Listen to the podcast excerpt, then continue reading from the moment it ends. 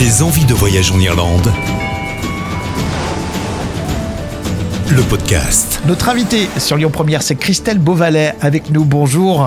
Bonjour Rémi et bonjour à tous les Lyonnais du coup. Merci Christelle, c'est gentil. Alors vous êtes guide, hein, Christelle. Aujourd'hui, on va parler d'une région euh, très connue d'Irlande, c'est le Connemara, absolument à visiter si on va dans ce pays. hein. Vous êtes d'accord, Christelle?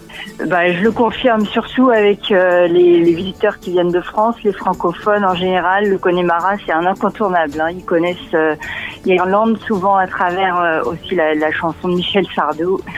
Et donc du coup, ça, pour eux, euh, le Connemara, il faut, faut le voir. Sinon, on n'a pas vu l'Irlande. Et est-ce qu'on exagère un petit peu, du coup, à votre avis? Alors en général, euh, les gens ils adorent parce que c'est exactement en fait ce à quoi ils s'attendent en visitant l'Ir- l'Irlande.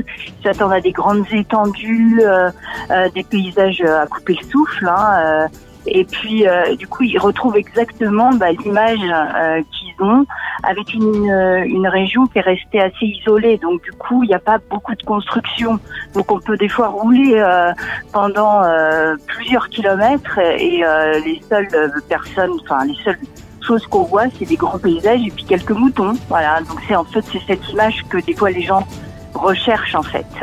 Le Connemara, c'est assez grand. Quels sont les lieux à visiter impérativement quand on va au Connemara? Alors, le Connemara, c'est surtout des paysages. hein, donc, c'est des vallées. Il faut absolument. C'est dans l'ouest hein, de, de l'Irlande. Donc, souvent, on passe par Galway. Et puis, à partir de Galway, là, on entre vraiment dans la région. Et là, on traverse des vallées. Et les points les plus forts, je dirais, c'est euh, Kyle-Morabé. C'est un peu le- l'endroit où les gens vont aller. Et pour y aller, bah, ils vont traverser une grande vallée. Il y a des montagnes au centre de la région. Donc il y a plein de vallées qui les traversent, il y a plein de lacs. Euh, il y a plusieurs itinéraires en fait. On peut faire le Connemara euh, euh, en faisant des boucles, en passant par plusieurs endroits, en longeant la côte, en passant par le centre, par les montagnes.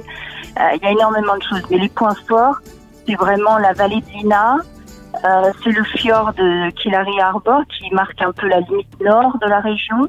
Et puis l'abbaye de Kailemort, qui est une abbaye euh, et euh, qui est dans une petite vallée encaissée qui est magnifique. Et ça, c'est euh, souvent les cartes postales qu'on voit.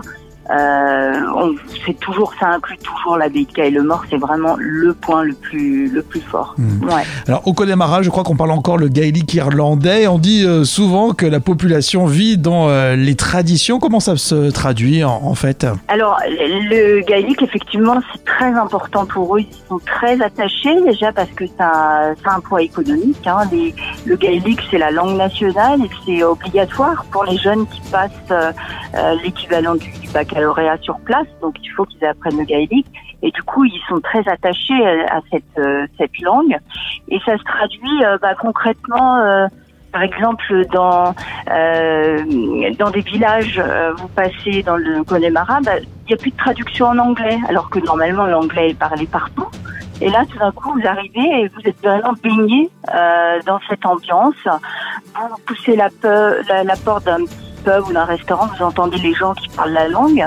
Et puis ces traditions ancestrales, ça se traduit aussi au niveau de la musique. Euh, le Connemara, c'est connu par exemple comme l'endroit où on fabrique euh, des instruments traditionnels de, de musique irlandaise, comme le boran, qui est euh, un petit tambourin qu'on utilise beaucoup. Enfin, ça se traduit comme ça. Moi, je, je- je le vois comme ça. On, Mhm. on s'en rend plus compte quand on traverse les villages, on entend les gens parler gaélique. Euh, quand on va dans un pub et puis qu'on entend la musique. Euh, puis aussi, je vous disais, on traverse beaucoup de paysages, on traverse beaucoup de tourbières en fait. Le, le Connemara, c'est connu pour ça. Ah oui, dites-nous en un petit peu plus, tiens.